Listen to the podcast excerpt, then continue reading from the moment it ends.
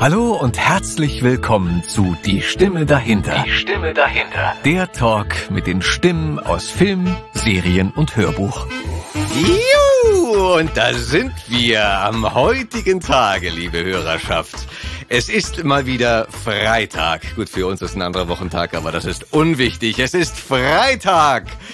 Podcast-Zeit. Freitag um eins, jeder macht seins. Und wir haben heute einen ganz besonderen Gast bei uns im Studio. Sage ich das eigentlich jedes Mal, Etem? Unwesentlich. Unwesentlich, also Ähm, fast, aber Fällt kaum auf. fällt kaum auf. Sehr gut, sehr gut. Auf jeden Fall haben wir heute natürlich einen ganz besonderen Gast zu uns im Studio, den ihr alle kennt. Ich würde wirklich sagen, ihr kennt ihn alle. Und selbst wenn ihr seinen Namen lest und nicht sofort wisst, wer es ist, ihr habt ihn in so ziemlich jedem Film gehört, den ihr gesehen habt. Ohne Quatsch. Echt. Ich begrüße erstmal ganz, ganz recht herzlich hier bei uns im Studio Uwe Jelinek. Hallo Uwe. Hallöchen in die Runde.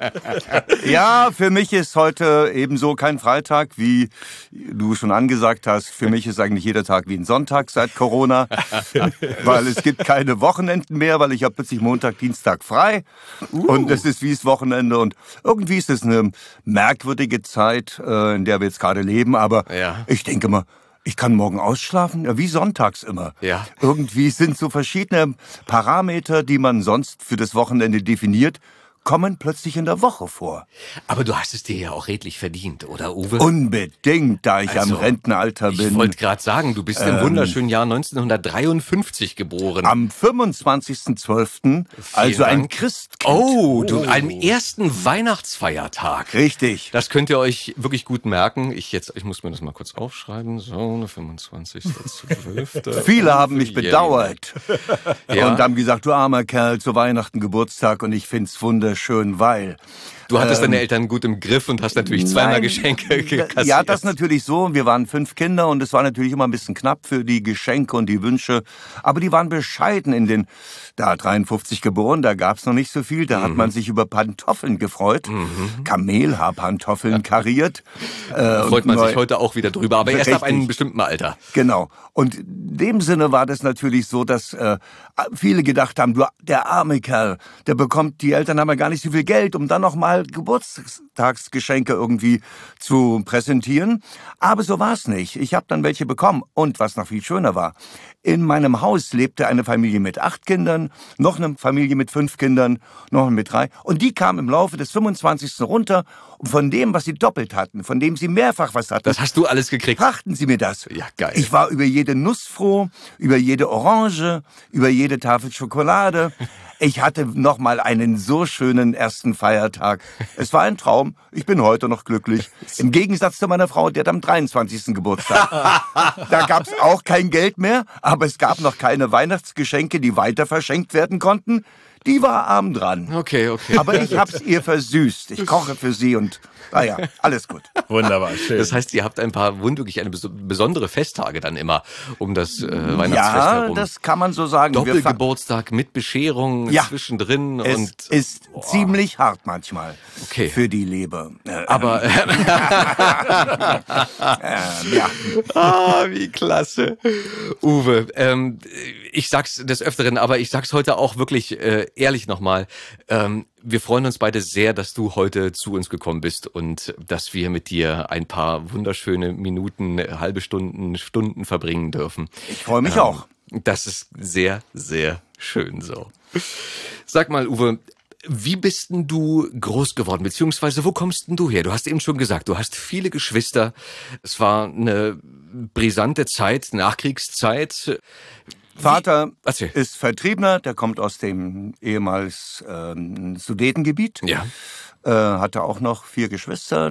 Er ging aber mit 16 Jahren, wurde er Matrose oder wollte Matrose werden und ging an die, äh, nach Wolgast an die Seefahrtsfachschule für Marinesoldaten, die dann später Soldaten wurden oder Marinesoldaten. Und, äh, aber der Krieg war schon fast vorbei. Er ist 29 geboren, er war quasi 15, 16. Wurde dann verlegt von Wolgast nach Kiel, dann kam in englische Gefangenschaft äh, hat dort in Hamburg Bootsbauer gelernt, ist, hat dann Kontakt von seinem Vater und seinen Geschwistern und seiner Mutter bekommen. Die wurden aus dem Tschechischen abgeschoben, wobei sie nicht ähm, brutal behandelt wurden, weil er war Sozialdemokrat, mein Großvater, und hatte nichts mit den Nazis am Hut. Und es wurde auch von den Tschechen äh, gewürdigt, sagen wir mal so. Aber sie wurden gefragt, ob sie im Tschechischen bleiben wollen denn der Name Jelinek kommt aus dem Tschechischen. Jelen, Wortstamm für Rehlein, Reh, und die Verniedlichung Eck, Jelinek, ist eben das Rehlein oder auch Hirschlein. Und Ah. der Großvater hat sich entschieden, hat gesagt, nein, wir gehen nach Deutschland. Die durften jede Menge mitnehmen, wurden auf ein Schiff geladen, auf ein Binnenschiff und wurden dann mit dem Binnenschiff in so einem großen Lager, ähm, also kein ähm, Passagierschiff, sondern ein Binnenschiff, wo man einfach so die Laderäume hatte, hatten. Dann konnten sie sich da reinstellen, setzen, liegen, wurden nach Magdeburg gebracht und dann nach Cesa in der Nähe von Brandenburg wurden die dann bei so einem Bauer untergebracht, einem furchtbar geizigen Bauer, der jede Menge zu essen hatte, Kartoffeln, Fleisch, Würste und hat kaum was abgegeben. Also das waren alles die äh, Aussiedler oder irgendwie, das war äh, Tschechen und Polacken und das war, der Hass war schon da, den gab's überall. Und auch in der DDR. Und äh, Ich hörte davon. ähm, das wird aber gar nicht so oft gesehen und ähm, äh, aber das kommt, kommen wir später nochmal drauf, ganz sicher. Ähm, der ging dann, ähm, war dann in Brandenburg gelandet bei seinen Geschwistern, bei seinem Vater, und las einen Artikel in der Zeitung, Leute werden gesucht zur Arbeit im Bergbau an der tschechischen Grenze, also im Erzgebirge, auf dem ostdeutschen Teil. Und da ist er dorthin mit seinem Bruder und haben sich äh, dort beworben, vorgestellt, wurden sofort genommen unter Tage in der SDAG Wismut, Sowjetisch-Deutsche Aktiengesellschaft für den Abbau von Uran. Da gab es also Pechblende im Bergbau und die wurde abgebaut und da war das Uran drin. Das wurde dann von den Russen mitgenommen, das gehörte alles den Russen und wurde dann angereichert für den Bau von Bomben oder Beim, Atomkraftwerken. beim, beim Abbau strahlt das schon direkt? Also, Ja, ja, das ist aber eine natürliche Strahlung, die wir im Granit haben, die wir in vielen Gesteinsarten haben Okay. oder auch in Gasen, die aus der Erde kommen, wo so äh, radioaktive Gesteine da sind, eben wie Granit. Und da entsteht dann auch das Gas Radon zum Beispiel. Das ist radioaktiv, das wurde zu Heilzwecken früher genutzt im südlichen Ostdeutschland. Ähm, da gibt's auch jede Menge Bäder und dann zu Höhlen, da kommt eben das Gas raus. Und das gibt es heute überall.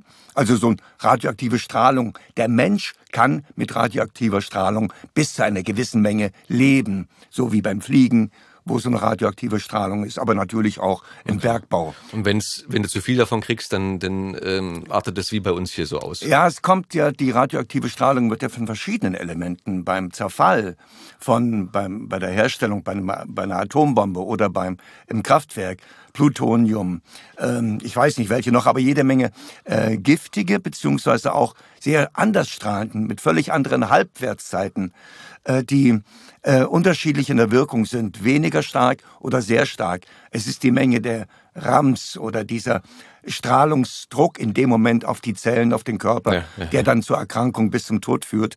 Mein Vater hat also da jahrelang gearbeitet. Wir hatten in der Umgebung von Gera, da gab es einen Tagebau Ronneburg, da wurde diese Pechblende abgebaut und die LKWs, die Busse, alle, die in diesem Betrieb fuhren, brachten da natürlich, die Räder waren grau, schwarz, alle voll mit Pechblende. Und das wurde verteilt. Wir hatten einen Geigerzähler zu Hause, konnten das auch messen. Das war schon nicht wenig, aber eigentlich nicht wirklich äh, gesundheitsgefährlich in dem Okay. Sinne, dass man sagen könnte, da wachsen jede Menge behinderte Menschen auf oder Kinder mit Verkrüppelung.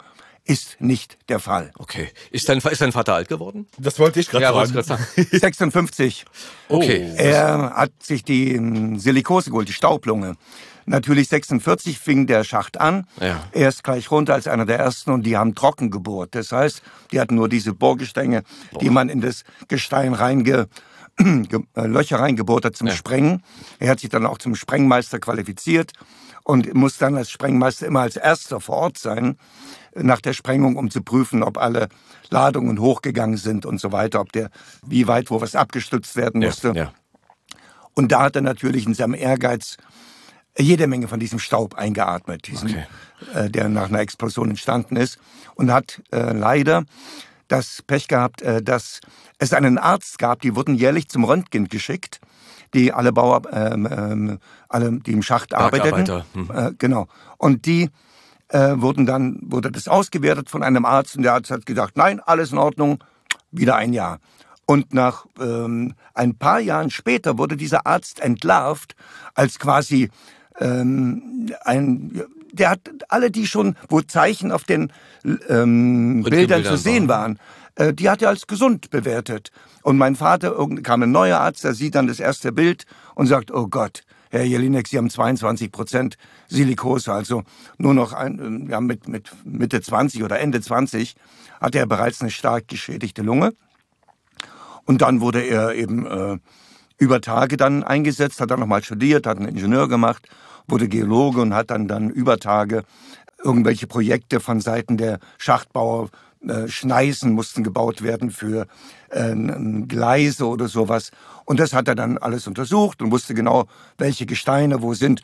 Rotliegendes, Zechstein, äh, Kupferschiefer und so weiter. Ja, da, da war ich oft mit auf diesen Exkursionen, habe mir das angeguckt und habe da meine Liebe natürlich auch für die Naturwissenschaften. Mein Vater hatte sehr hohes Allgemeinwissen und das hat er an mich weitergegeben und ich, ich bin heute sagen, noch so wie du. Ja, bin immer noch interessiert daran, an den Naturwissenschaften, so wie mein Vater mich herangeführt hat. Ja. Und das ist sehr, für mich sehr positiv besetzt. Und ich äh, lese gerne ähm, Berichte natürlich über äh, naturwissenschaftliche Phänomene oder einfach auch jetzt was neue Erkenntnisse sind. Alles schön. Mein Vater okay. hat dann einfach aufgehört, war über Tage und musste dann, was noch Besonderes war, die Bergleute hatten wegen dieser Atemnot bekamen die immer Schnaps. Akzisefreien Trinkbrandwein hieß das. Das war eine Flasche Schnaps.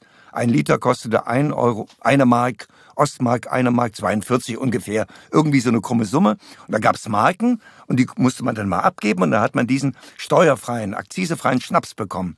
Und wir, mein Vater hat dann immer getauscht gegen Butter. Damals gab's noch Butter auf Marken und wir waren eine große Familie, fünf Kinder und meine Mutter hat viel gekocht und gebacken und hat, brauchte immer Butter und wir hatten immer zu wenig. Ein Stück Butter pro Familie für eine Woche oder sowas oder, oder für einen Monat. Und mein Vater hat den Schnaps getauscht. Aber eines Tages hatte er gelbe Augen, als er beim Arzt war. Und er sagte, oh, ja, nix, Sie haben was mit der Leber, gelbe Augen. Wurde untersucht und eine Leberzirrhose festgestellt, was so typisch war für Bergleute, die viel Schnaps tranken, dass die ihre Leber zerschossen haben mhm. und an Zirrhose erkrankten. Und das wurde beim Vater auch angenommen und er wurde von da an als Zirrhosekranker behandelt mit bestimmten Medikamenten, ähm, auch aus dem Westen, der sogenannte, da kostete eine Tablette fünf englische Pfund, Anfang der 60er.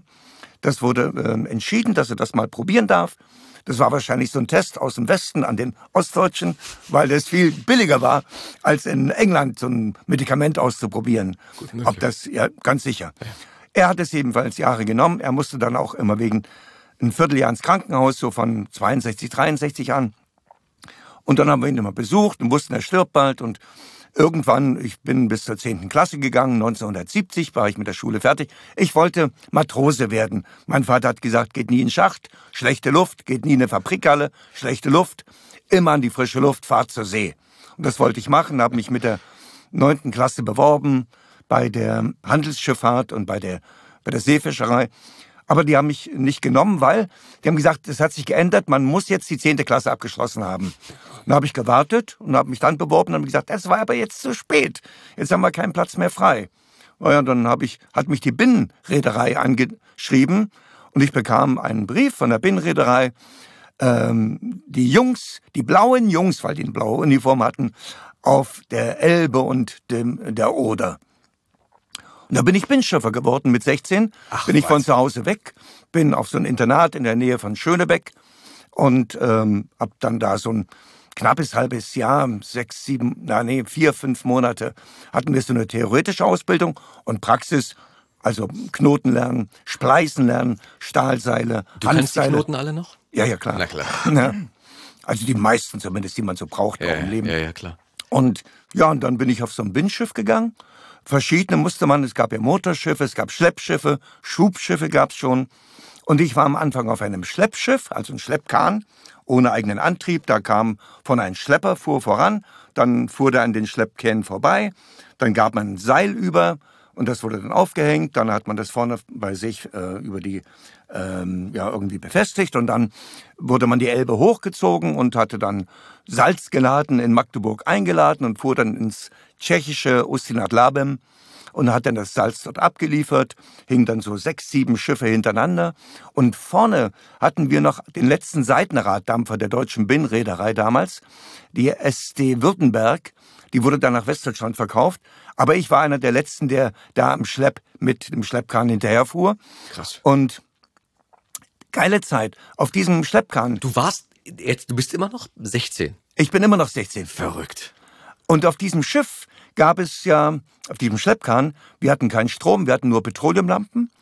Wir hatten einen, einen, so einen Küchenherd, da konnte man eben ein bisschen was kochen mit den Platten, mit den Ringen, rausnehmen und den Topf raufstellen, irgendwie was zu machen. Und so ein Gitter, falls ein bisschen Seegang war, damit die nicht vom, vom Ofen rutschten. Hm. Und äh, wir hatten auch keine Toilette an Bord. Wir hatten einen Eimer mit einem Strick dran, eine sogenannte Bitz. Die haben wir dann ins Wasser geworfen, haben ein bisschen Wasser rausgeschöpft. Einen anderen Eimer. Dann haben wir das Wasser da reingefüllt, um da unser Geschäft zu machen. Also über Bord wurde, gepinkelt wurde einfach über Bord. Und das andere wurde eben in diesen Eimer mit dem Wasser drin, damit es nicht anklebt. Und dann wurde das über Bord gekippt. Ja, äh, und, ja recht ja. pragmatisch. Ja, absolut. Und eine schöne Geschichte. Ähm, irgendwann 71, wir fuhren wieder mit dem Schleppkahn ins tschechische Bergwärts, fuhren durch, durch Torgau durch. Und in Torgau gab es eine Brücke, wo die Amerikaner und die Russen sich damals getroffen haben. Mhm. Die gibt's ja noch. Mhm. Und da sind wir durchgefahren und auf dieser Brücke gab es ein kleines Häuschen. Das hieß ähm, Warschauer. Da saß einer drin von der Binnenreederei und hat dann geguckt, welche Schiffe fuhren talwärts, welche Schiffe bergwärts, damit die einen Überblick hatten, wo sind denn die ganzen Kähne mit der Ladung und was weiß ich. Und wir fuhren da durch, dann kamen links und rechts Wald, Wiesen, Felder. Und dann kam plötzlich auf dem Damm der Elbe ein Fahrradfahrer an. Kam immer näher, immer näher und da hatte eine messingfarbene Flüstertüte, dieses Sprachrohr und rief dann plötzlich, hielt sein Fahrrad an und rief dann, Hallo, hallo, Schleppkahn 771a, ist Herr Jelinek an Bord? Und mein anderer Bootsmann und der Schiffsjäger, Uwe, da ist was für dich. Ja, Herr Jelinek, ein Telegramm für Sie. Lieber Uwe, bitte melde dich. Wo bist du? Mutti. da wurde ich, heute würde man sagen, gedisst. Ich hatte natürlich den Spott der vielen anderen, aber es war nicht anders möglich, ein Telegramm zuzustellen. Ich wollte gerade sagen, weißt du, aus heutiger Sicht so, wenn du halt äh, dir vorstellst auf dem Schiff, na gut, bist du auf dem Schiff, das Ding fährt natürlich irgendwann, ähm, aber ich glaube, Bernhard hat es auch schon erzählt, so du musst halt ab und zu mal hochgucken und kannst du auch mal lesen oder so. Ja. Aber heutzutage würdest du ja das Handy zücken, würdest halt deine E-Mails checken, würdest vielleicht mit dem und dem mal ein bisschen hin und her Alles schreiben und chatten Damals und sowas. Was hast du denn gemacht in der ganzen Zeit? Hast du auch so viel Ja, gelesen? meine, dann, vor oder? allem, ich meine, dass man halt irgendwie auch mobil erreichbar war. Musst dir mal Na, vorstellen. ging ja. Ja. ging ja offensichtlich. Ja, ja, das ging, aber halt Ja. irgendwie, heute kann man sich das gar nicht vorstellen. weißt du, so, was macht man halt, wenn das äh, Telefon mal zu Hause vergessen bleibt und dann äh, geht man halt irgendwie raus und sagt so, Mist, ja, ich bin jetzt unerreichbar. weißt du, es gibt halt Mittel und Wege. Wie komm ich denn jetzt anscheinend anscheinend haben Studio, wir halt ey? all das vergessen. Das war einfachstes, wie seit dem Mittelalter. Man war auf dem Schiff, die Strömung hat ihm geholfen. Bei der Talfahrt, bei der Bergfahrt musste eben dann einfach, wurde nicht mehr getreidelt, aber es wurde wenigstens ein Schleppkahn vorweg und man fuhr dann da hoch ein paar Tage, hat dann Steinkohle eingeladen und dann fuhr man zurück nach Magdeburg, hat wieder Salz, die Steinkohle ausgeladen, wieder Salz eingeladen. So. Hin und her. Ja, genau. Und in der Zwischenzeit, sag mal, hast du denn Lieder gesungen oder gelesen? Ja, oder? gelesen habe ich ähm, eine ganze Menge. Ich habe sehr früh schon angefangen zu lesen. In der ersten Klasse hatte ich, glaube ich, schon. Ähm, ich hatte zwei ältere Geschwister und habe durch die schneller lesen gelernt, Okay. weil es mich neugierig gemacht hat. Also zwei ältere und zwei jüngere. Ja, genau, ich war, bin in der Mitte. Okay. Und die haben, äh, oder das war so ein Anreiz, äh, dadurch schneller lesen zu lernen. Mit der ersten Klasse, zweite Klasse, dritte Klasse hatte ich die gesamte Schulbibliothek durch. Zu Hause hatte mein Vater auch eine schöne Bibliothek und dann sind wir auch in größere Bibliotheken gegangen. Ich habe mir ständig Bücher geholt und habe gelesen. Natürlich Abenteuer oder am Anfang Märchen und äh, Sagen und dann natürlich auch andere Bücher, die mein Vater mir empfohlen hatte.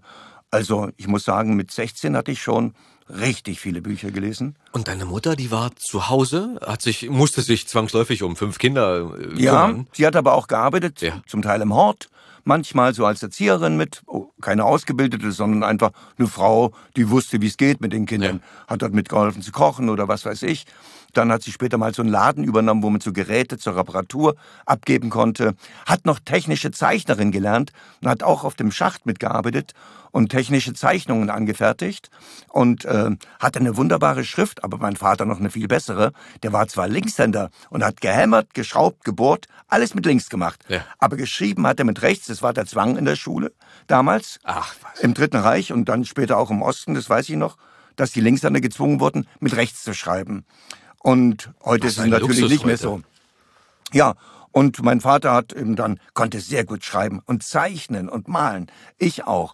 Ich habe also dann auf dem Schiff auch manchmal ein bisschen gezeichnet und, und einen Block genommen, ein paar Skizzen gemacht. Ich habe, ähm, natürlich muss man auch einem Schiff das in Stand halten. Man musste es streichen, Rost abklopfen mit so einem Hämmerchen und so weiter. Man musste neue Taue bereitstellen, neue Augen spleißen, man musste steuern. Dann ist der Schiffsführer eben essen gegangen. Er hat dann nur an gefährlichen Stellen, an Brücken, Durchfahrten, an Begegnungen mit anderen Schiffen, wenn man noch keine Ahnung hat, hat es der Schiffsführer gemacht. Aber diese langen ähm, Strecken, die konnte man auch so immer äh, selbst am Steuer sitzen und hat dann das Schiff gesteuert. Mhm. Und ähm, was hat man noch gemacht? Ähm, ja, abends kam man dann im Hafen an, dann hat man geguckt oder hat auch irgendwie hat der Dampfer getutet. Äh, mitten in der Wildnis links und rechts war nichts.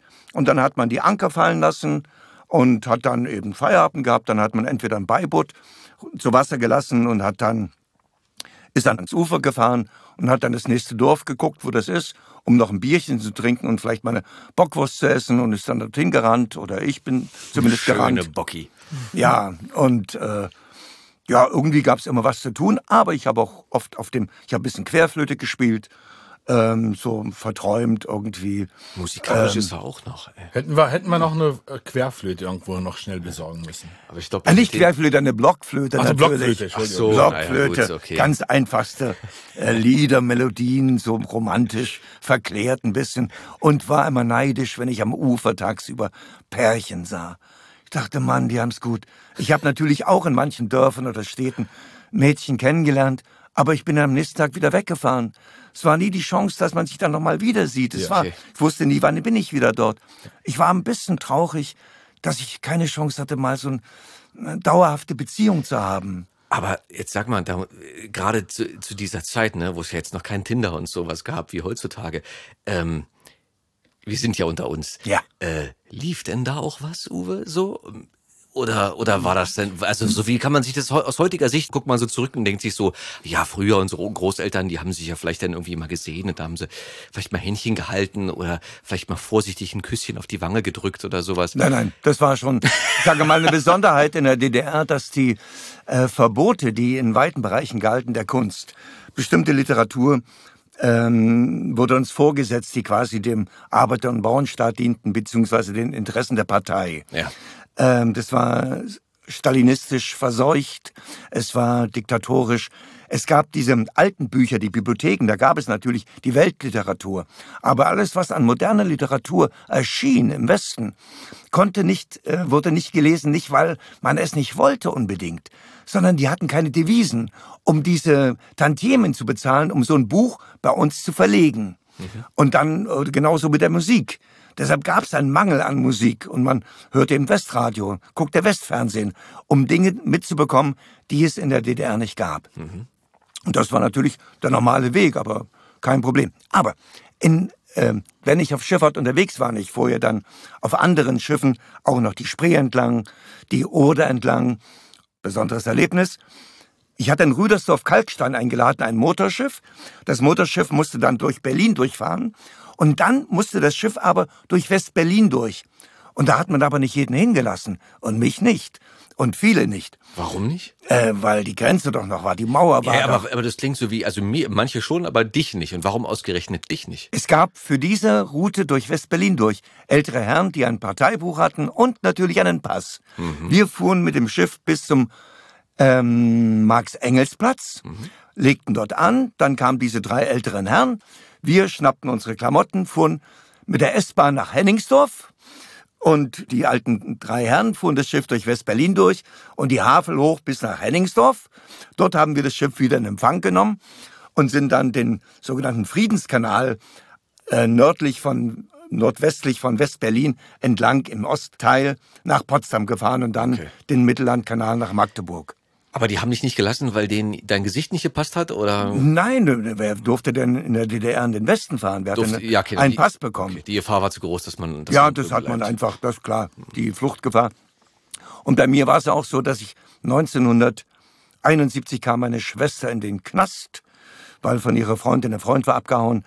Und sie hat es gewusst angeblich. Und dann hat man sie verhaftet und in U-Haft gesteckt für viele Monate. Und dann hat man sie verurteilt wegen Republikflucht, wegen geplanter, was nicht stimmte. Aber man musste sie nach elf Monaten U-Haft ja verurteilen. Man hatte ja äh, ja, nun, dann hat man sie eben verurteilt. Wir hatten diesen Vogel als Anwalt, der hat auf Freispruch plädiert, aber sie wurde zu 18 Monaten Gefängnis verurteilt, ist aber dann 1972 abgeschoben worden in den Westen aus dem Knast heraus. Sie hat gesagt, sie würde auch gehen. Und dann wurde das, also mit ihrem Einverständnis, wurde sie nach Westdeutschland gekarrt. Da hatten wir einen Onkel. Und von da an durfte ich dann sowieso nicht mehr zur See fahren. Das war mein großer Traum. Ich war plötzlich futsch, weil ich habe mich dann beworben, dann haben die geschrieben, aus kadertechnischen Gründen können wir Ihre Bewerbung leider nicht weiter bearbeiten. Boah, ist das brutal. Katertechnik. Achso, Kader, okay, Kader. Kader. Weil weil der, weil der Freund deiner Schwester Ja. abgehauen ist, Ja, und von dem- durfte die ganze praktisch Schwiegerfamilie. Ja, äh, sippenhaft. Ja. Äh, Die Gefahr war dann, wenn man Westverwandtschaft hatte, dass dann der Anreiz, drüben zu bleiben, viel größer war natürlich. Also ein- schon ein sehr seltsames Mhm. Heftig, System. oder? Also ich meine, wenn so ein Traum. Dann kamst du dann Ich- unter diesen Umständen dazu zum Schauspiel, oder? Nein, ich bin mit, ich habe Binnenschiffer zu Ende gelernt, ähm, bin Bootsmann geworden, ähm, habe bis Oktober 72 als auf dem Schiff gearbeitet und musste dann am 1. oder 2. November zum Militär wurde ich eingezogen, zum Grundwehrdienst. Und dann wurde ich nach Brandenburg, kam ich zu den Pionieren, die quasi so verschiedene technischen Dinge beim Militär machen, Brücken, Brücken bauen, Genau. Minen legen, Minen Räumen. räumen äh, alles Mögliche. Und ich war bei den Pontons oder Ponton-Pionieren. Das waren so eine großen Pontons auf den LKWs, die wurden fuhren rückwärts ran, die LKWs. Dann wurden die Pontons reingeschmissen, die klappten dann auf, dann wurden die zusammengefügt und dann konnte man eine Brücke bauen oder eine Fähre. Und ich war Buxierbootführer, weil ich natürlich Binnenschiffer war, kannte ich mich mit den Bedingungen der Strömungen der Elbe, die ganz seltsam ist und ganz merkwürdig. Man, aber durch meine Erfahrung war ich natürlich prädestiniert. Mit dafür. 19, 21, ja, 20, Ja, 19. Ich hatte so eine Unteroffiziersstelle, bin aber Gefreiter geblieben. Mhm. Ich wollte kein Unteroffizier sein. Musst mal überlegen, ey, heutzutage die Kids, ey, da willst du Abi machen und sowas, äh, der, mit 19 bist du noch nicht fertig, meistens dann mit 20, 21, Mhm. je nachdem, selten mit 19. Und da hattest du schon deine Ausbildung fertig, bist schon, äh, warst schon berufstätig als Matrose unterwegs. Ja. Äh, dann danach erst zur Armee. Äh, Pontons, glaube ich, werden ja heutzutage auch immer noch äh, genau auf Ja, die gleiche Art und, oder fast, ja. fast auf die gleiche Art benutzt und, und äh, zum. Rückenbau. Aber äh, jetzt, wo du es gerade sagst, Armee, da klingelt was bei mir. Wir haben mal drüber gesprochen auf einer Party, wo wir beide, glaube ich, ziemlich gut einen Tee hatten, aber du hast mir deine Militärzeit erzählt. Und das muss, glaube ich, ziemlich lustig gewesen sein, oder? Die mochten dich, was war denn da? Irgendwas war erst hart, glaube ich, und dann lief es aber richtig gut. Oder war das so? Ja, äh, Militär war natürlich eine große Erfahrung, die mein Leben, mein weiteres Leben ganz stark geprägt hat, in, ähm, aber nicht zum Vorteil der Menschen, mit denen ich zusammen war. Also es war klar, es gibt eine Gewaltenteilung beim Militär auch in der Form, dass die Offiziere, je höher sie sind, haben das Sagen, die geben die Befehle aus, die müssen befolgt werden. Dem kann man sich unterordnen, muss man sich auch, kein Problem. Dann die körperliche Ertüchtigung, Liegestütze machen, Gewichtheben, Frühsport, Gewaltmärsche, äh, Sturmbahn, hoch und runter. Das war für mich eine große Freude, diese körperliche Belastung, mich auszuprobieren. Wie schaffe ich das? Ich war einer der Besten, was die Sturmbahn anging, was so 15 Kilometer Rennen durch den Wald, marschieren. Das hat mir Spaß gemacht. Da konnte ich, da hatte ich eine richtige Erfüllung. Ich konnte, wir mussten dann durch so einen Sumpf durch, wo man äh, früher, ah nee, da machen wir lieber an der Seite lang, sonst macht man sich ganz schmutzig. Kein Problem. Durch den Sumpf durch sich dreckig machen ohne Ende, weil nach der Übung konnte man die Klamotten einfach beim Wäschebullen abgeben und bekam neue Uniformen. Es hat keiner gemeckert, dass man sich schmutzig gemacht hatte. es war wunderbar, endlich mal richtig durch den Sumpf durch. Sandkasten. Und ja, richtig so eine Spiel. Das hat mir Spaß gemacht. Aber die Soldaten untereinander waren das Übelste und das Schrecklichste, was ich erfahren habe. Es gab immer so eine 18 Monate war die Wehrzeit, Ja. die Dienstzeit. Und immer nach einem halben Jahr kamen neue. Das heißt, wer im dritten Halbjahr war, wurde nach dem dritten Halbjahr entlassen. Die EKs, Entlassungskandidaten, Ja. die wurden entlassen. Dann kamen die Neuen. Die Neuen waren die Pisser, es waren die, was weiß ich, furchtbare Namen, bekamen die Neuen. Die Mittleren waren die Vize, äh, die im zweiten Halbjahr waren und die letzten waren dann wieder die EKs. Und die haben dann Druck ausgeübt, die Vize und die EKs. Die EKs auf die Vize und die Vize dann auf die Neuen, auf die Pisse. Die sollten dann immer die Stuben sauber machen, Toiletten sauber machen und sollten auch zur Belustigung dienen und sollten dann auf den Tisch steigen, ein Lied singen oder irgendwelches absurdes, völlig dämliches Zeug. Wir hatten so eine Vier-Mann-Zimmer, das war mein Glück. Und dann kamen die rein zu mir, diese EKs und Vize, und wollten, dass ich äh, auf den Tisch steige und ein Lied singe. Und ich sagte, nee, mache ich nicht. Ich kam von der Binnenschifffahrt, hatte ich ja erzählt, und da gab es einige Schlägereien. Ich hatte meine Lektion gelernt und wusste, wie es geht und habe mich natürlich dementsprechend gewehrt. Die konnten auch nicht so richtig an mich ran. Also hat man Tricks versucht und hat aus dem Papierkorb meinetwegen meinen Fahrschein vom letzten Urlaub, wo ich nach Gera fuhr, da wohnte ich mittlerweile, und hat den dann draußen aus dem Fenster raus ins Revier geworfen, beziehungsweise die haben, sind zum Spieß, der für die Ordnung der Kompanie Ja. verantwortlich war, haben gesagt, der Jelinek hat seinen Papierkorb aus dem Fenster gekippt. Hier ist sein Ticket. Und dann musste ich ein Vierteljahr das Klo jeden Morgen sauber machen. Zur Strafe. Die haben mich nicht gekriegt. Das Klo war sauber wie sonst nie. Ich bin jeden Morgen da rein voller Ehrgeiz und habe es geputzt. Es war sauber. Aber ich habe die angeguckt und habe sie angelächelt. Sie hätten mich nicht klein gekriegt. So haben sie auch nicht geschafft. Dieser Druck der Soldaten untereinander. Jetzt habe ich den Neuen, die kamen, immer geholfen. Ich habe gesagt, pass auf, wenn was ist, sag mir Bescheid. Und ich habe die unterstützt, gerade die Schwachen, die es gab. Vielleicht dazu noch etwas. Da gab es auch einen Bettmesser, der wurde aber richtig rund gemacht, der arme Kerl. Ich war nämlich auch bis zum elften Lebensjahr Bettmesser und habe Schikanen erlebt, Okay. ohne Ende. Und ich weiß, was es bedeutet, wenn man quasi nicht ganz richtig tickt, wenn man etwas anders ist als die anderen, was man da ertragen muss. Und das ist so verinnerlicht in mir, dass ich heute noch so hilfsbereit bin, jeden, der schwächer ist, männlich, weiblich, Kinder, Erwachsen, alt, jung, völlig egal. Ich habe ein Gespür, denk, wow, dem musst du jetzt helfen, da musst du beispringen. Egal wobei, Arbeit, S-Bahn, Straße, egal wie. Äh, ich bin höflich, weil ich denke, ah, der hat vielleicht gerade ein Problem, dem helfe ich. Mach. Und irgendwie ist das so durch meine Bettnässerei und das beim Militär, wie der dort fertig gemacht wurde, dem habe ich geholfen, soweit es ging. Dann wurden die wieder die EKs entlassen. Ich wurde Vize. Und mit mir denen, denen ich geholfen habe, wurden Vize. Und was machten die? Mit den Neuen machten sie dasselbe, wie vorher die anderen mit ihnen machen wollten oder gemacht haben, soweit ich sie nicht unterstützen konnte. Schrecklich. Das war eine Erfahrung, wo ich dachte, wie ist denn der Mensch drauf? Und die Offiziere, ja, ich durfte vom Kompaniechef die Kinder betreuen, weil ich konnte gut zeichnen. Ich war äh, in meiner Art und Weise, Soldat zu sein, ja nicht für das System an sich, sondern der Spaß, dass ich äh, gut rennen konnte, gut klettern konnte, gut so abenteuerlich, romantisch verklärt für mich, völlig doof für manche.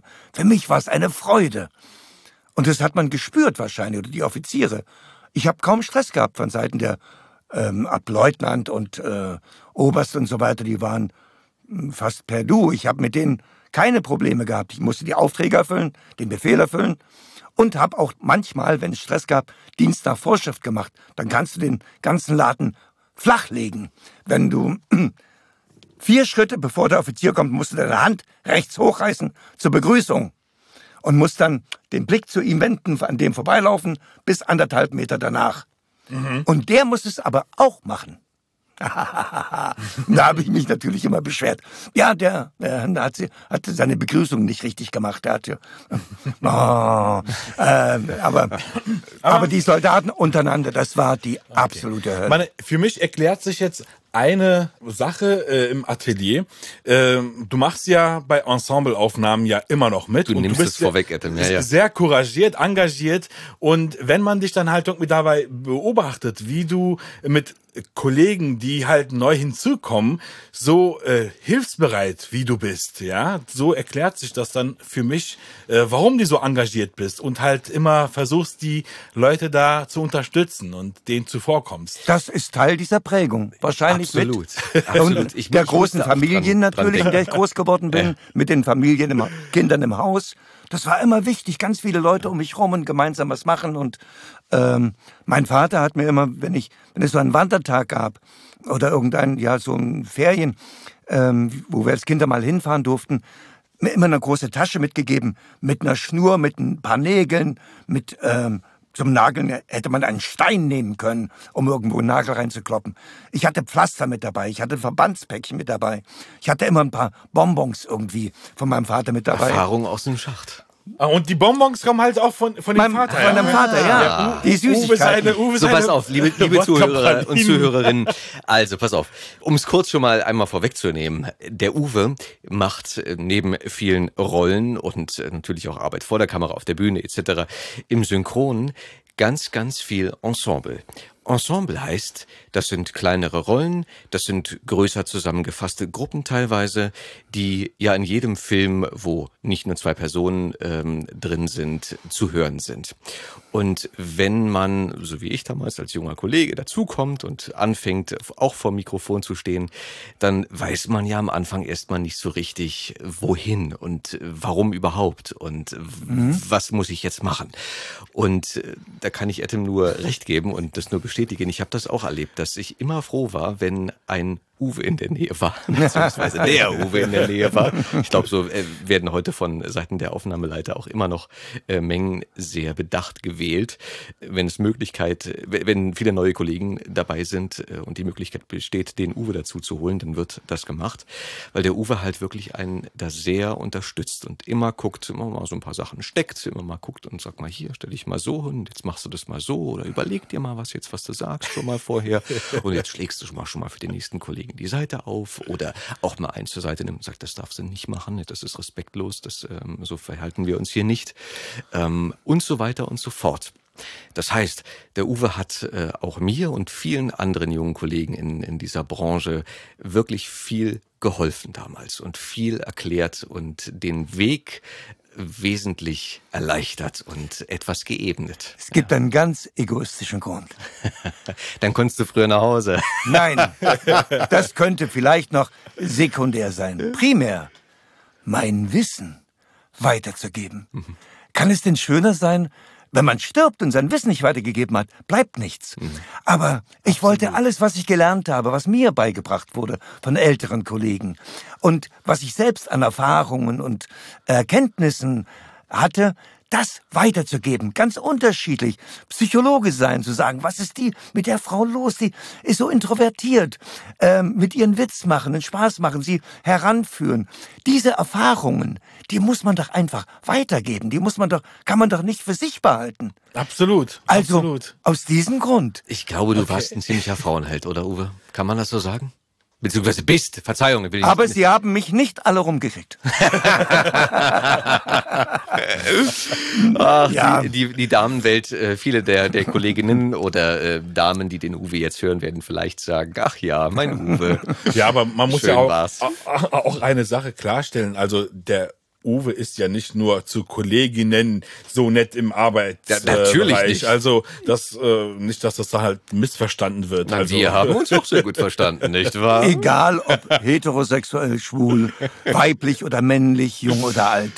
Das Bemühen, zu allen einen respektvollen äh, Umgang, mit allen einen respektvollen Umgang zu haben, ist mir höchster Anspruch. Und war denn schon so während der Armee oder, oder davor für dich irgendwann mal klar, dass du den Beruf des Schauspielers Nie, ergreifen nie, möchtest? nie. Ich hatte damit gar nichts am Hut. Ich wollte Äh, ja, zur See fahren, dann wurde das ähm, äh, nicht mehr genehmigt, dann bin ich zum Militär und während des Militärs habe ich mir überlegt, was mache ich, wenn ich rauskomme, wenn ich entlassen werde. Hm. Dann bin ich wieder nach Gera zurück, habe mir da eine Wohnung gesucht, da wo lebten auch meine Geschwister und meine Eltern, außer meiner älteren Schwester, die lebte ja schon im Westen. Und ich dachte, hm, ich werde da sie an der Kunsthochschule in Ostberlin studierte, in Weißensee, mhm. hatte ich sie oft besucht während ihres Studiums und hatte Kontakt mit anderen Fachbereichen. Sie hat sich für Mode und Grafik interessiert. Dann war ein Freund dabei, der hat sich für Bühnenbild interessiert. Und den habe ich häufig besucht. Und der hat sich auch für Indianerkultur interessiert. Das habe ich natürlich auch durch mein Lesen von Karl May und von natürlich den ostdeutschen äh, Verlagen, die herausgegeben wurden über Indianer oder alte Geschichten noch vor Karl May, Tecumseh oder was weiß ich. Ähm, habe ich mich auch damit beschäftigt. Ich habe mich schon als Jugendlicher selbst Mokassins gebastelt, so Franzentaschen. Das passt in die Hippie-Zeit. Wunderbar. Ich war so der Indianer der Hippies oder wie auch immer. Und dann ähm, der konnte noch viel bessere Sachen bauen. Mit Glaskügelchen, richtig wie die Indianer, besticken und mit Federschmuck. Er hatte einen Zugang zum Berliner ähm, Tiergarten und durfte da in die große Voliere, wo die Geier und Adler waren. Und da hat er mich mitgenommen mit einem Stock in der Hand, damit die nicht auf einem landen können, sind wir in die Volieren und haben die Federn, die bei der Mauser ausgefallen sind, eingesammelt, sowohl von verschiedenen Adlerarten oder Greifvögeln im Allgemeinen, also auch Geier oder ja, die haben wir gesammelt. Pflaum lag überall rum, den man mitnehmen konnte, um dann in diese großen Federgebinde äh, den Pflaum oben noch mit reinzumachen. Also ich wollte Bühnenbildner werden. Der konnte, musste zeichnen können, malen können und musste basteln können. Entwurf des Bühnenbildes, Kostüme, mit verschiedenen Materialien arbeiten. Und da ich gerne zeichnete und sehr gut zeichnen kann und auch gemalt habe und viele in der Schule Wettbewerbe gewonnen habe, ähm, auch im Geräteturnen war ich sehr gut. Ähm, Gab es eigentlich jetzt irgendwas, wo du nicht gut warst? Uwe? Nein, doch, jede Menge, jede Menge. ähm, aber das hat mir Spaß gemacht. Und ich dachte, ich werde Bühnenbildner. Ja. Habe mich erkundigt und ich wusste, ich brauche das Abitur dafür. Also in Gera am Theater angefangen, als Kulissenschieber. Zwei Jahre lang Abendschule gemacht, Abitur mit zwei bestanden. Wunderbar. Aber in der Zwischenzeit habe ich gelernt, was es heißt, in der Praxis Bühnenbildner zu sein. Öh. Du machst die Entwürfe, du hast Ideen für tolle Kostüme mit Leder, mit ähm, feinsten Stoffen oder irgendwas. Das gab's nicht. Es war ein Mangel. Und die mussten improvisieren. Natürlich gab's auch tolle Kostüme mit improvisierten Sachen. Genauso das Holz für die äh, Kulissen oder der Stoff für die Kulissen. Es war alles sehr, sehr begrenzt da vorhanden. Die wirtschaftliche Schwäche war auch am Theater zu spüren, mhm. der DDR. Und es musste improvisiert werden. Dann wurden eben die alten Bühnenbilder zerlegt, die Kulissen, um die Latten wiederzukriegen und den Stoff vielleicht nochmal umdrehen, von der anderen Seite bemalen. Also, aber ich dachte, nee.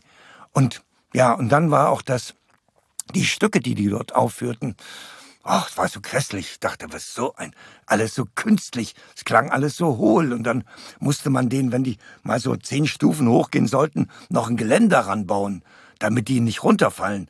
So ein Quatsch. Für mich, ich hab mit meinen Kumpels über den Kulissenschiebern, wir sind dann an Seilen, von, die vom Boden oben herkamen, haben uns über die Bühne geschwungen und haben Blödsinn gemacht. Klar. Und die blöden Schauspieler haben nicht auf die Reihe gekriegt. Richtig. Und ich durfte dann auch als Statist natürlich mitmachen. Ja. Der Mann von La Mancha, das spielt im Knast. In Gera. In Gera. Alles in Gera. Und hab okay. dann mit so einem Seil über die Bühne, ja. von einer Gefängniswand zur anderen und runter und hoch. Ich war das Wildschwein in das tapfere Schneiderlein, der dann in diesen, äh, ja, ein schweres Kostüm, ich hatte immer äh, blaue Stellen am Kopf, weil es ein sauschweres ähm, Schädel war von diesem Wildschwein. Ich habe das Wildschwein gespielt und natürlich Wann andere. war das dann? Das war ähm, Mitte der 70er, Ende der 70er? Äh, 73, 74 kam ich vom Militär zurück. Ja. Äh, warte mal, nee, ja, genau. Ähm, das war dann im, im Mai, ab Mai 74 okay. habe ich in Gera am Theater ja. angefangen okay. und im September dann die Abendschule. Mhm. Und das habe ich dann gemacht und dann hat sich ein Freund von mir, ein Kulissenschieber, der ist nach Berlin gezogen plötzlich. Und kam dann wieder und sagte, ich habe mich beworben an der Schauspielschule. Willst du nicht mitmachen? Ich dachte, ach, das wird doch nicht so ein Quatsch. Äh, außerdem ja, pff, nicht so richtig Lust. Und, ähm, und ähm, mit einer Bulgarin habe ich zusammengelebt, eine Tänzerin vom Theater in Gera und war auch ein Jahr verheiratet, gebe ich zu. Ich hörte, Tänzerinnen sollen sehr attraktive ähm, Damen sein.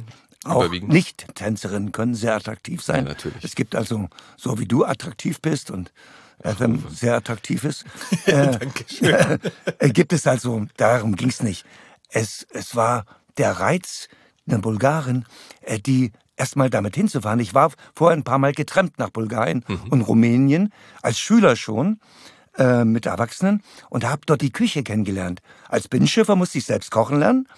Äh, meiner Mutter, ich habe meiner Mutter als Kind immer geholfen in der Küche, weil es immer was zum äh, zu naschen gab. Töpfe auslecken, ausleeren mit dem Finger nochmal den Puddingtopf, ähm, die St Streusel ein bisschen naschen, ähm, beim Weißkohl den Kriepsch, wie wir sagten, den konnte ich wegnaschen. Eine rohe Kartoffel, eine Mohrrübe oder ein Stück konnte ich mir mopsen und hatte immer was zu essen. Und so habe ich gerne, habe ich kochen gelernt Ja. und habe dann natürlich über die Bulgaren, beziehungsweise beim Trampen, privat gewohnt und habe da die wunderbarsten Gerichte kennengelernt, die ich heute noch mache. Aus Auberginen, mit Tomaten, mit ähm, ach, allem möglichen. Uwe So. ist nebenbei gesagt wirklich ein, ein guter Koch. Ich habe ich hab äh, Wildschweinbuletten von Uwe zum Beispiel gegessen. Mm, Die waren wirklich großartig. äh, ich meine, gut, zu dem, zu dem Wild und sowas, da kommen wir nachher auch noch. Das ist auch nochmal eine, eine extra Story. Du hast gerade gesagt, dass du gerade äh, wirklich Schwierigkeiten hast mit dem Geschmack und das nicht wegen, ähm, nicht Corona. wegen Corona, sondern äh, weil du richtig blöde gestürzt bist vor einem Jahr und ähm, da einen Schädelbasisbruch äh, erl- erlitten hast. Richtig, das klingt furchtbar. Ja. Ich war, Wir waren alle, wir waren alle schockiert. alle Als wir- hatten Angst um mich. Ja, Ja. alle hatten Angst Das um war Uwe. schön, herrlich. Aber ich, mir ging's gut. Ich hatte nichts weiter. Ich war durch so einen Schwindel, eine sogenannte Synkope, sagt der äh, Mediziner. Ähm, ich bin ins Wohnzimmer gekommen, meine Frau sagte, du bist reingekommen, hast gesagt, der Drucker geht nicht. Und dann hörte sie einen Knall, drehte sich um und ich lag vor dem Kamin und war mit dem mit meiner rechten Kopf, Oberkopfhälfte an eine Kante des Kamins gestoßen und lag bewusstlos vor dem Kamin. Aber nur ein paar Sekunden, wie es typisch ist für eine Synkope. Und die tätschelte mich, kam wieder zu mir. Ich mm, sagte, was war das denn jetzt? Wo bin ich? Ach, ich lieg vorm Kamin, bin aufgestanden und mir ging's gut. Es hat nichts geblutet, es hat nichts wehgetan. Ich war nur, mir war ihm schwindlig geworden und die Augen, und mir wurde schwarz vor Augen und ich bin gefallen. Ja, dann habe ich meine Arbeit weitergemacht, habe irgendwas ausdrucken lassen und es ging wieder der Drucker. Nach einer Na, ein Glück. Nach einer Stunde hatte ich eine Beule, an der, wo ungefähr der Scheitel sitzen würde auf der rechten Kopfhälfte. Eine kleine Beule, zwei Zentimeter lang, einen halben Zentimeter hoch, nichts weiter, kein Blut, gar nichts. Nach zwei Stunden dachte ich, ich habe Wasser im Ohr und höre nichts mehr, äh, wenn meine Frau, wenn ich äh, sie gesprochen hat oder ich dachte mal, das klingt komisch. Also bin ich ins Bad, habe versucht, mein Ohr zu säubern, wie wenn man nach dem Duschen manchmal so springt, damit das Wasser rausgeht. So hörte sich das an. Und dann sprach ich selbst mit meiner Frau und ich dachte, wow, wie klingt denn deine Stimme? Die hörte sich an, als würde sie aus einem plärrenden Lautsprecher kommen, weil die gesamte rechte Kopfhälfte der Knochen des Schädels wie ein Resonanzkörper wirkte. Dachte, das ist ja komisch. Ah ja, meine Arbeit zu Ende gemacht, noch ein bisschen Fernsehen geguckt, Mitternacht ins Bett, sitze auf der Bettkante, musste einmal husten und plötzlich lief mir eine klare Flüssigkeit aus der Nase. Denk, was ist das denn? Tränenflüssigkeit? Nee, so viel doch nicht aus der Nase. Gehirnwasser? Nee. Äh, umgedreht, hingelegt, geschlafen. Nächsten Morgen aufgestanden, mich gewaschen, gehustet am Waschbecken. Da lief mir wieder diese glasklare Flüssigkeit raus. Ah. Ich sag zu meiner Frau, ich gehe mal schnell zum Hals-Nasen-Ohrenarzt, ich habe hier ein Problem. Und bin dorthin, die Praxis rappelvoll, ich habe zwei Stunden gewartet. Ich kam nicht dran, ich musste aber gehen, weil ich einen Synchrontermin hatte. Ich bin ins Atelier gefahren, hatte dort eine Rolle, hab die gesprochen. Und dann fragte mich die Regisseurin, Uwe, machst du noch ein bisschen Menge mit? Wir müssen da noch so im Hintergrund so einen Wrestling-Kampf, da wird furchtbar geschrien und du kannst es doch so gut. Ich sag, klar, stell mich da rein, in die Menge, in die letzte Reihe, fang an zu schreien. Und bei jedem Schrei lief mir dieses Wasser aus der Nase. Ah, da habe ich ein Taschentuch genommen, habe das noch ein bisschen abgedeckt, noch ein paar Schreie mitgemacht, aber dann dachte ich, nee, das hörte dann gar nicht mehr auf. äh, habe mich entschuldigt bei der Regisseurin, sage ich muss sofort zum Arzt. Bin ins Bäring-Krankenhaus gefahren. Ich sage, guten Tag, Aufnahme. Ich habe wahrscheinlich hier ein Problem. Ich habe wahrscheinlich hier läuft Gehirnflüssigkeit aus meiner Nase. Ähm, ja, dann sind Sie hier falsch. Wir haben keinen Hals-Nasen-Ohrenarzt hier. Wir haben keinen Neurologen hier. Wir haben nur einen Orthopäden. Ich sag, der, der kann mir nicht helfen. Bin ich wieder in die Praxis, hab der Schwester gezeigt, sag, gucken Sie mal, hab gehustet und dann lief mir das Zeug raus und die hat gesagt, Moment, ich hol die Ärztin. Hat die Ärztin geholt, die Ärztin sofort Untersuchung gemacht, rum telefoniert, gesagt, Sie müssen sofort ins Krankenhaus. Ähm, ich sag, das geht Da war aber ich nicht. ja gerade. Ja, aber das, Beste in Berlin, was Hals, Nasen, Ohrenärzte geht, angeht, St. Luisen Krankenhaus, die haben international sind die richtig renommiert, die sind äh, gut vernetzt international. Mit der Charité werden die Studenten ausgebildet von Professoren, die dort praktisch tätig sind. So, ich sag, aber ich kann nicht, ich muss nach Hause. Ich hatte nämlich 15 Kilo Wildschwein in meinem Räucherofen zu hängen und der musste versorgt werden. Ich sag, ich muss sofort nach Hause, meiner Frau Bescheid sagen, wie das geht. Dann kann ich ins Krankenhaus. Und da hat die noch mal mit dem Chef der Hals-Nasen-Ohrenabteilung telefoniert. Da meinte er, ja, wenn er Kopfschmerzen hat, wenn er irgendwas hat, seinen Gesundheitszustand, irgendwas sich verändert, soll er sofort kommen. Ansonsten reicht es dann morgen früh.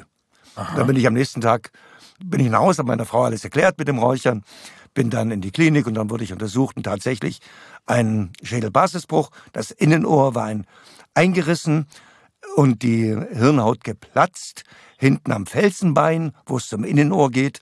Und das ist dann da, das, die Gehirnflüssigkeit in das Ohr gelaufen, in das Innenohr rein. Dadurch hatte ich immer das Gefühl, ich habe Wasser im Ohr, war ja auch, aber Gehirnflüssigkeit, Likor. Und dann konnte ich natürlich durch die Eustachsche Röhre, die ist ja mit der Nase verbunden, konnte dann das Gehirnwasser aus dem Innenohr über die Eustachsche Röhre aus der Nase laufen. Und, und nebenbei kann man aber halt auch noch ein bisschen arbeiten. Also es ist jetzt nicht so, dass man jetzt nicht noch ein Wildschwein räuchern könnte und äh, mal ein paar Menge Takes sprechen Ich könnte. ha habe dort richtig im Krankenhaus drei Wochen den Schwestern alle Arbeit abgenommen, vor denen ich den Hut ziehe, was die für eine Verantwortung haben und wie schwer das Personal im Krankenhaus arbeiten muss. Den ungemütlichen Patienten, die alle Schmerzen haben, die nach Hause wollen. Sie mussten sie, müssen sich trotzdem mit großer Freundlichkeit um die kümmern. Es ist eine Strafe manchmal bei manchen Patienten, die, die wirklich, wo ich dachte, das kann da wohl nicht wahr sein. Kann man nur sagen, da kann man ruhig mal klatschen. Ne? Ja, also ich war, ich habe dort den Leuten geholfen, die mit auf meinem Zimmer, auf anderen Zimmern waren, die im Rollstuhl saßen, habe sie runtergefahren zum Rauchen. Ich habe sie zurückgebracht, ich habe ihnen Schuhe angezogen, ich habe ihnen Getränke gebracht, ich habe ihnen irgendwelche Wünsche erfüllt und Süßigkeiten verteilt. ähm, Wir haben auch von dir Apropos, eben- wo sind denn die Ich habe Wodka-Pralinen? die, ich hab die Wodka-Pralinen habe ich in den Kühlschrank getan, ähm, Ah. damit der Wodka auch schön kalt ist. Aber du kannst die natürlich gerne mal rausholen. Möchtest du oder soll, da- darf ich? Hier bei uns Ja, drin, hier? ja. Ja, warte, ich Ja? die mal. Machst du? Ja. Okay. Das ja nach, der Nachteil ähm, äh, in der Kühlschrank, im Kühlschrank, die aufzubewahren ist, dass sich Kondenswasser bildet. An der Folie, mit der die eingeschlagen sind, und dann wird die äußere Schicht klebrig, wenn sie wieder warm werden, weil dann die Flüssigkeit außen dran ist. Aber wir müssen sie schnell essen. Nö. Wenn wir sie jetzt schnell auswickeln, dann werden sie ja gar nicht erst Ach warm. so, Also ja. man kann ja gar nicht erst. Aufwickeln, in den Mund Ja. fallen lassen und Ja, dann ja. gar nicht berühren. perfekt. Und dann. Aber äh, um darauf zurückzukommen, du hast jetzt durch diesen Schädelbasisbruch jetzt eine Menge an deinem Geschmack eingebüßt, meintest du gerade zu mir, wa? Ja, ich habe irgendwie im Februar, da ich ja zu Hause immer koche und so weiter im Abschmecken bin, denk, hm, schmecke ich gar nicht. Irgendwie hatte ich ein Problem plötzlich damit. Und dann kam der März und es wurde hm, immer merkwürdiger, dass ich dachte, hat das, müssen mal neue Kräuter kaufen, die haben alle keinen Geschmack mehr. äh, also ich konnte die Ursache gar nicht finden. Und dann kamen natürlich Corona-bedingt die ersten Hinweise. Oh, Corona, Geschmacksverlust, Geruchsverlust, deutliche Hinweise. Ich hatte es aber schon vorher. Da gab es noch gar kein Corona. Und die Wodka-Pralinen sind nebenbei gesagt sehr lecker. Vielen Dank. Ah, die explodieren im Mund, nicht? ein Traum. Herrlich. Und dann bin ich natürlich, äh, habe ich mir überlegt, äh, bin ich mal ins Internet nachgeguckt, äh, Schädelbasisbruch und so weiter. Eine durchaus nicht seltene Erscheinung einer Erkrankung durch einen Schädelbasisbruch, Verlust des Geruchs und des Geschmackssinns oder einer der beiden. Und du bist dabei mit so wunderbar pragmatisch. Ne? Du sagtest eben so, naja gut, andere verlieren halt ein Bein und andere einen Arm. Ähm, ich habe halt nur das in Anführungsstrichen. Soll ich heulen? Ja, ich ziehe den Hut vor dir. Wie man damit so umgehen kann. Gerade wenn man so gut kocht wie du. Ja, das mache ich weiter. Ich habe am Sonntag wunderbare Meerrettichsoße gemacht mit Schweinezunge, Hirschzunge, Rehzunge, Dammhirschzunge. Lecker. Aber jetzt noch mal kurz zurück zu der Bulgarin. Du hast mit der Ja. Bulgarin gewohnt. Ja, ich verheiratet. sie. Verheiratet sogar Ja. mit ihr. Und, und bist mit ihr nach Berlin auf die Schauspielschule? Nein, nein, die war ja in Gera am Ballett. Ach so. Und ich bin mit ihr nach Sofia gefahren. Sie war eine sehr gewalttätige Frau. Sie hat mich mit Steinen beworfen, mit Was? Pfannen, mit äh, Schirmen geschlagen. Viel Temperament in Bulgarien. Ja, und ich hatte gehofft, das war nämlich im Hinterkopf immer noch, ich wollte dann auch irgendwann in den Westen. Meine Schwester war im Westen, die durfte nicht einreisen, die hatte eine Sperre von Seiten der DDR, sie durfte nicht kommen. Es war natürlich sehr traurig, dass plötzlich die Schwester nicht mehr da war. Mein Vater war schwer krank, er durfte fahren als Rentner, meine Mutter war noch keine Rentnerin, sie durfte nicht. Hm, und ich dachte, Mensch, vielleicht fahre ich doch in den Westen oder hau irgendwie ab oder irgendwie. Diese Pläne hat mehr oder weniger fast, haben fast alle jungen Leute gehabt in der Zeit, wenn man mit jemandem sprach. Es gab auch dann die ersten Ausreiseanträge und es wurde auch dann stattgegeben manchmal und ich dachte auch, irgendwie muss ich in den Westen. Das, hier halte ich es nicht mehr aus. Ähm, äh, ich hatte Hausdurchsuchung, äh, Heiligabend. Was? Ähm, mein, ich kam aus Berlin, es war damals diese Biermann-Geschichte. Ich hatte in Berlin mit ein paar Freunden auch etwas gemacht. Wir hatten an der Volksbühne, war ich Kulissenschieber später. Ähm, und habe dann, da haben wir ein schwarze Brett, einen Zettel gegangen, Petition für Wolf Biermann und so weiter und dann Unterschriften natürlich von den Technikern meistens und äh, Tonmeister oder was weiß ich, alle, die im Theater zu tun hatten, haben viele unterschrieben. Der Zettel war natürlich nach kürzester Zeit weg. Ähm, dann hatten wir ähm, einen Plan mit Dias mitten in der Vorstellung von dem Scheinwerferraum oben, hinten im Zuschauerraum, so Dias mit ähm, Plakaten oder mit irgendwas, was zu machen. Das wurde aber, ging nicht. Ähm, aber ich fuhr zu Weihnachten nach Gera zu meinen Eltern äh, und meinen Geschwistern und fuhr am 23. eben dahin und ähm, kam abends in Gera an, habe noch äh, überlegt, ob ich noch einen Freund treffen will, mit dem ich noch ein Bier trinke. Bin also vom Bahnhof dann durch die Stadt gelaufen irgendwie und am nächsten Tag nach Ger oder am Abend noch nach Gera Langenberg, da wohnten meine Eltern, äh, nach Hause gefahren. Mein Bruder Rolf, der jüngere Bruder, wohnte in Gera irgendwo und der wollte am nächsten Tag, also am Heiligabend, auch vorbeikommen ähm, mithelfen, den Weihnachtsbaum zu schmücken, das eine oder andere, was noch zu tun gab, vorzubereiten. Und er kam vormittags nicht, er war nicht da, dann kam er mittags nicht und dann kam er nachmittags nicht und dann war schon früher Abend, der Heiligabend naht. Ah nee, Quatsch, anders. Mittags rum, mein Vater, meine Mutter und mein Vater waren, die waren gerade am Weihnachtsbaum schmücken, klingelt es. Da stehen vier Herren draußen in Anzügen. Guten Tag, äh, mein Name ist Staatsanwalt sowieso und hier sind meine Kollegen sowieso. Wir müssen eine Hausdurchsuchung machen. Es geht um ihren Sohn Rolf. Oh, was ist mit Rolf passiert? Wir wussten es nicht. Die kamen rein, meine Mutter ist erstmal aufs Sofa zusammengesunken, weil sie hatte ja schon eine Tochter im Knast gehabt. Und es war furchtbar, diese Zeit für meine Mutter. Und äh, jetzt kamen die und machten eine mehr oder weniger Hausdurchsuchung wegen meines Bruders Rolf. Ja, dann fanden die nichts, hauten wieder ab und das war's. Am Abend war er immer noch nicht da. Die haben uns auf keine Frage geantwortet. Ich kann sagen, haben nicht dir gesagt, von wegen, wir haben den Nein, nein, irgendwas. nichts, gar nichts. Wir hatten ein Telefon. Wir hatten das Glück, ein Telefon zu besitzen. Und mein Vater rief die Polizei und sagte, ja, guten Tag, mein Name ist Jenny.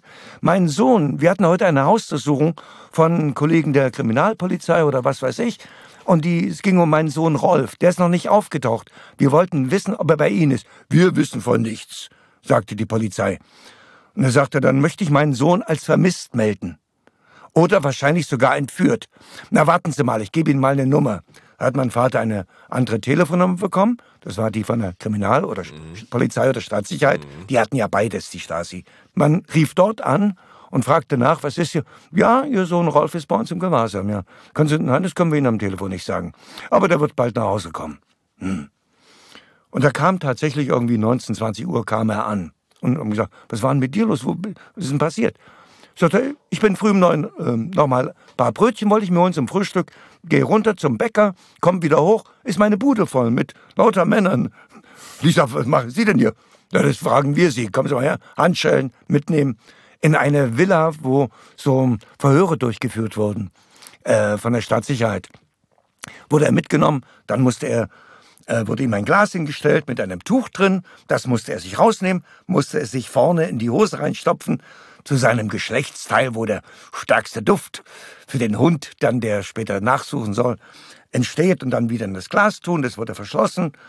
Folgendes war passiert. Am 23. abends hat mich irgendein IM, ein keine Ahnung wer, äh, beobachtet, dass ich in Gera eine bestimmte Straße lang lief. Was ist die IM? Oder wer? Gute Frage. Ein interner Mitarbeiter. ein äh, informeller Mitarbeiter, das waren Ah, die okay. äh, Stasi-Spitzel quasi. Okay. Äh, irgendeiner hatte mich gesehen und hat mich aber, wir waren uns sehr ähnlich, mit meinem Bruder Rolf verwechselt. Und hat dann am nächsten Tag hingen in dieser Straße an der Wand Petitionen für Biermann. Mit Schreibmaschine, mit Ormig, so ähm, gedruckt. Okay. Und hingen dann, wurden verteilt in der Stadt. Und der IM sagte, ich habe den Jelinek gesehen, den Rolf weil er mich verwechselt hatte. Und darauf sind die zu meinem Bruder die Wohnung, weil die dachten, der war das. ähm, ich hatte dann auch nochmal eine Vorladung, weil ich ja dort lang gelaufen bin. Und äh, ich habe es aber nicht gemacht. Ähm, ist egal. Deswegen wurde er dann äh, verhört und so weiter. Und dann konnte man feststellen, er hat nichts damit zu tun. Es gab keine Fingerabdrücke von ihm. Die Hunde haben seine die Spur nicht gefunden, da wo die Plakate angeklebt waren. er war unschuldig, der arme Was Kerl. für eine Zeit, oder? Ja, toll. Das war ein Abenteuer. Jeden Tag irgendwas. Naja, wenn, du nicht, wenn du nicht wie deine Schwester irgendwie dann weggesperrt wurdest. Ja, das ja ist klar. Ich hatte Glück, Nummer. ja. Oder wie viele andere Menschen oder auch Kollegen, Kolleginnen von uns ja auch. In, das Berlin haben. dann Hausdurchsuchung, mehrfach, Vorladung, Keibelstraße, wo man nie wusste, wann man rauskommt. Wir haben, ich habe immer so einen riesen Schlüsselbund dabei gehabt, wo die Schlüssel der Reihe nach ein bestimmtes System ergaben. Ja. Und ich habe gesagt, pass auf, wenn die mich jetzt nicht mehr rauslassen, dann gibt es einen bestimmten Grund. Wenn ich den erfahre, hänge ich meine Schlüssel so um. Wenn es aus Gründen meiner Schwester ist, wenn es aus Gründen wegen äh, David ist oder dem Westberliner Freund oder irgendwie, dann hänge ich die Schlüssel so, damit ihr denen Bescheid geben könnt, die sollen hier nicht mehr einreisen oder wie auch immer. Okay. Ähm, aber ich wurde nicht verhaftet. Also ich brauchte das. Aber was wir uns all- einfallen lassen haben, alles geil. Und für alle, die mit Biermann nichts anfangen können, Mhm. das kann man mal nachschlagen oder mal googeln, die Biermann-Affäre. Ja. Ähm, die Biermann-Ausbürgerung war damals eine ziemlich schlimme Geschichte, dass ein Mensch äh, des Landes verwiesen wird, Ja. wird, der eigentlich gar nicht gehen wollte, sondern der eine Art Revolutionär war und zwar gar nicht im schlechten Sinne, sondern wirklich der sehr tolle Lieder geschrieben hat, Ja, äh, die, die man sich immer noch gut anhören kann und die natürlich immer eine Aussage hatten, die immer in kritisch, ihrem kritisch waren. Wahrheitsgehalt, Ja. in ihrem Wahrheitsgehalt heute noch zutreffend sind. Für jede Demokratie. Wenn irgendjemand dir Angst macht von der Politik, Mhm. wenn man dich versuchen will, klein zu machen, zu drücken. Gibt's ein Lieblingslied von dir, von ihm? Biermann, Hm? ähm, äh, gibt es sicherlich einige Lieder, die ich, also ich mag Oder eins, was dir, was dir gerade Äh, so in, in den Sinn kommt? Äh, da, da, da, dum, dum.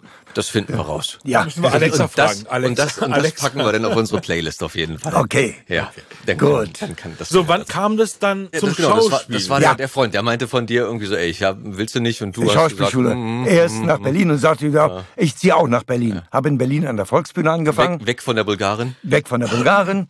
Genau. Und Aber warum hat denn die Bulgarin dich versucht, mit der Pfanne und so zu schlagen? Was hast du denn gemacht? Eifersucht, Eifersucht. sagen, hast du's Es verdient? Unfassbar. Ich könnte euch Geschichten erzählen, das, das glaubt kein Schwein. Ich hatte von meiner Schwester aus dem Westen eine Uhr geschickt bekommen. Eine sogenannte digitale Anzeige. Was aber nicht heißt digital wie im heutigen Sinne, sondern diese, es fehlten die Zeiger, sondern da war eine, so ein Spalten, da wurden die Zahlen dargestellt. Also es war schon eine analoge Uhr, aber mit einem Fenster, wo dann die Uhrzeit angezeigt wurde. So eine digitale Uhr einfach, so Ja. nannte man damals, war was ganz Besonderes irgendwie hatte ich eine Menge Geld gespart und hatte, ähm, sie hatte eine blöde Uhr und ich sagte, wollen wir uns hier eine schöne Uhr kaufen? Wir sind in den nächsten Uhrenladen, Glashütte. Und ich habe mir eine Glashütte Automatik gekauft und sie sich eine Damenuhr, Glashütte. Und dann irgendwann ähm, wieder zu Hause und war dann Streit, wir trugen unsere Uhren. Freunde klingelten bei mir, eine Freundin und ein Freund wollten mich besuchen und wir hatten so ein kleines Fenster, da konnte man runtergucken und den Schlüssel runterwerfen, weil die Haustür verschlossen war. Ich gehe dorthin, schmeiß den Schlüssel runter. In dem Moment kommt meine Frau, die wollte nicht, dass sie kommt, und schlug mir mit einem Schirm über den Kopf. Ich drehte mich um und hielt sie fest. Dabei ging von ihrer Uhr, die sie am Handgelenk trug, das Band kaputt. Oh, Mist. Naja, da war sie stinksauer. Da war aber richtig Dampf. Und dann nahm sie, ging sie ins Wohnzimmer, nahm, ah nee, Quatsch, so. Und dann nahm sie meine Uhr und hat die auf den Boden geworfen, bis sie auch kaputt war. Oh, ich habe die beide zum Uhrmacher gebracht. Nach drei Wochen bin ich mal vorbei. Ich hatte diese Scheine einstecken. Sag ich, sind die, Uhr, sind die Uhren schon fertig? Sie sagte, nee, aber die eine ist schon fertig. Das war meine. Ich sag, wunderbar. Hab die genommen, bin nach Hause.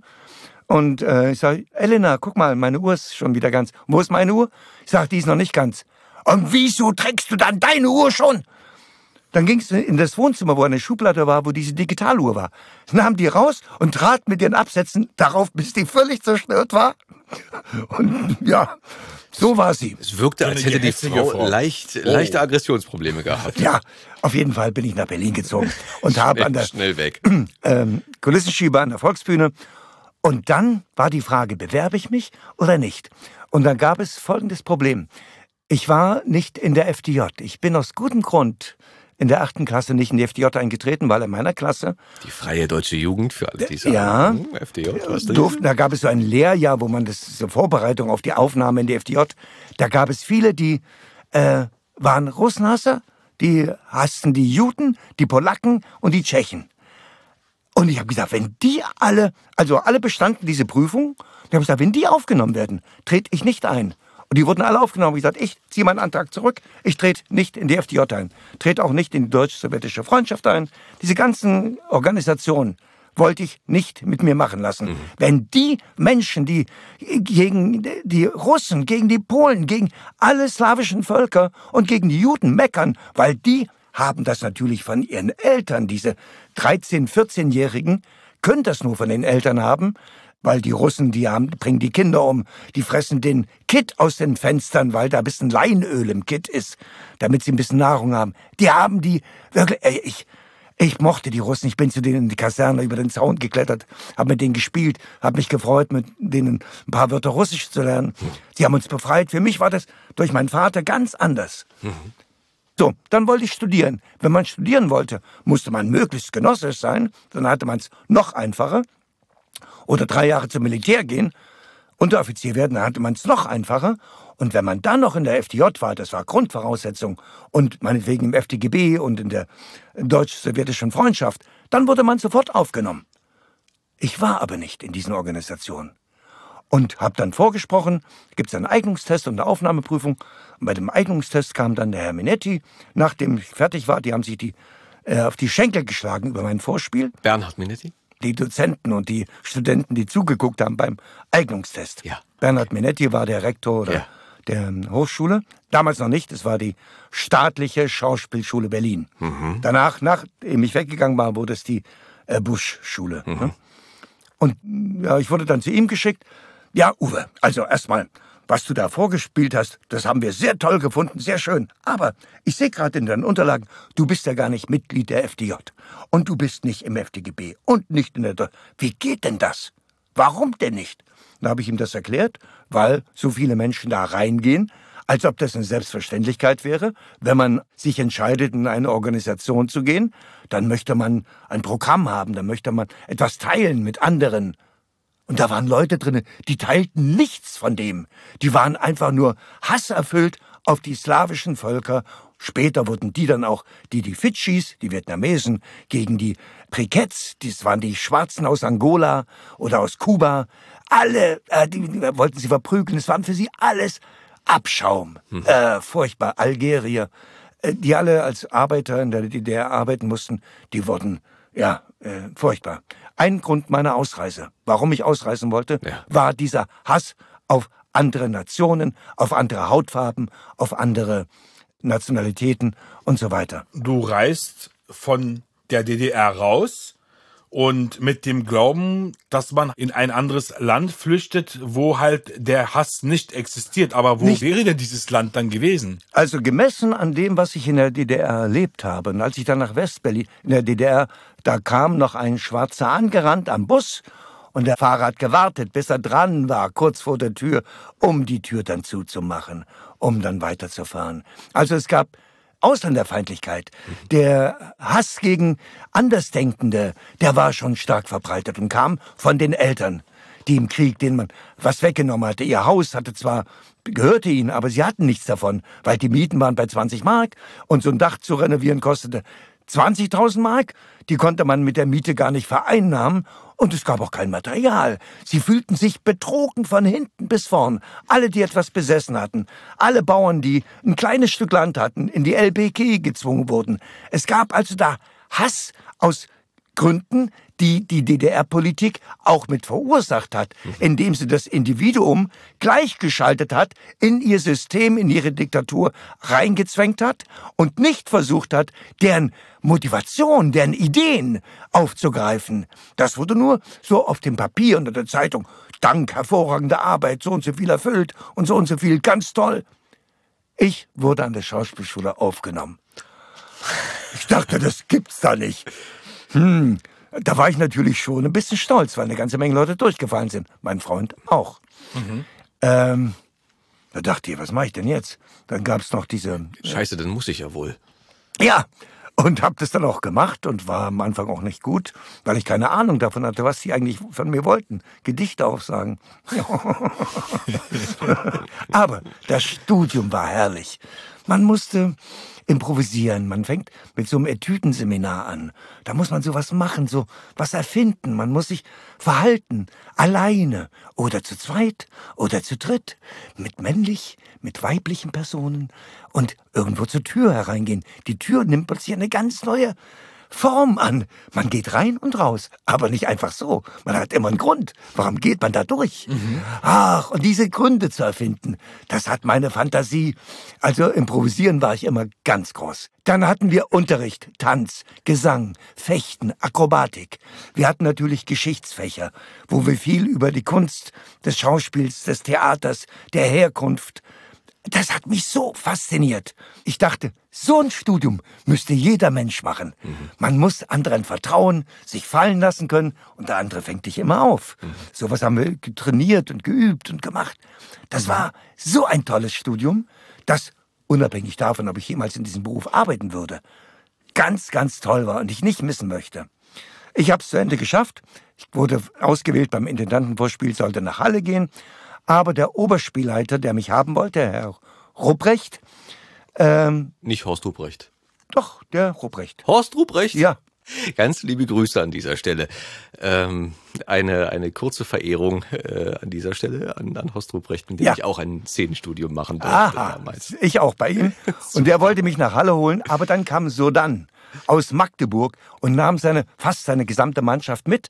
Und dadurch war, gab es keine Vakanzen mehr. Ich war dann, konnte plötzlich nicht anfangen. Und zwei äh, Kommilitonen, eine Kommilitonin und ein Kommilitone, gingen nach Schwedt. Und da habe ich gesagt, ey, das ist 100 Kilometer von Berlin, da gehe ich mit nach Schwedt. Und dann haben wir da auch ein bisschen was gemacht. Ich wollte die Stücken auch immer ein bisschen umdrehen, ein bisschen interessanter machen. Nämlich, Theater war in der DDR, hatte schon eine besondere Bedeutung. An Anders als großen- jetzt, wa? in, in, Ja, ja. Ähm, da geht's manchmal um, heute um Urinieren und, und Furz lassen auf der Bühne. Es gibt auch noch vernünftige Stücke, schon- gibt's schon. Aber äh, bei uns konnte man die Stücke, die man spielen durfte, konnte man durchaus ein bisschen aushebeln, indem man ihnen ein, mh, bestimmten Dingen ein Übergewicht gab, wo man sich dann Fragen stellen konnte. Eine Prise Politik. Genau. Das war so das Sprachrohr, verheimlicht. Und mh, die Doofen erkannten es nicht, aber die ein bisschen schlau waren. dachten, Wir haben denen ein Schnäppchen geschlagen. Und so habe ich dann auch mit dem Till, äh, einem Kollegen, der sich voriges Jahr erschossen hat, Selbstmord gemacht hat, mit dem habe ich die Insel gespielt. Zwei Personenstück. Es geht um die Freiheit in Afrika, um Nelson Mandela äh, und auf einer Insel, Gefängnisinsel und die Frage, warum sind die da inhaftiert und warum haben die keinen Ausweis mehr? Sie sind nichts mehr. Und darum geht es in dem Stück und das habe ich, das haben wir natürlich so gespielt, als wäre es in diesem Land. und das wurde natürlich, wir sind dann rumgereist mit dem Stück, haben in der Kirche gespielt. Wir haben in Clubsälen gespielt von großen Firmen. Ich hatte Kontakte zu allen möglichen Leuten in Ostberlin, die mir äh, das vermittelten und dadurch konnte ich da auftreten und es war Sehr schön. Allerdings hat man immer ab und zu mal, habe ich dann Leute getroffen. Du, ich war bei der Straße, die haben gesagt, wir sollen dich nicht mehr so oft sehen. Und dieses Stück, was wir da spielen, da würden wir alles umdrehen. Und es wäre alles nicht wahr. Und ähm, es wurden also Leute vor mir gewarnt. Aber wir spielten das noch einige Male.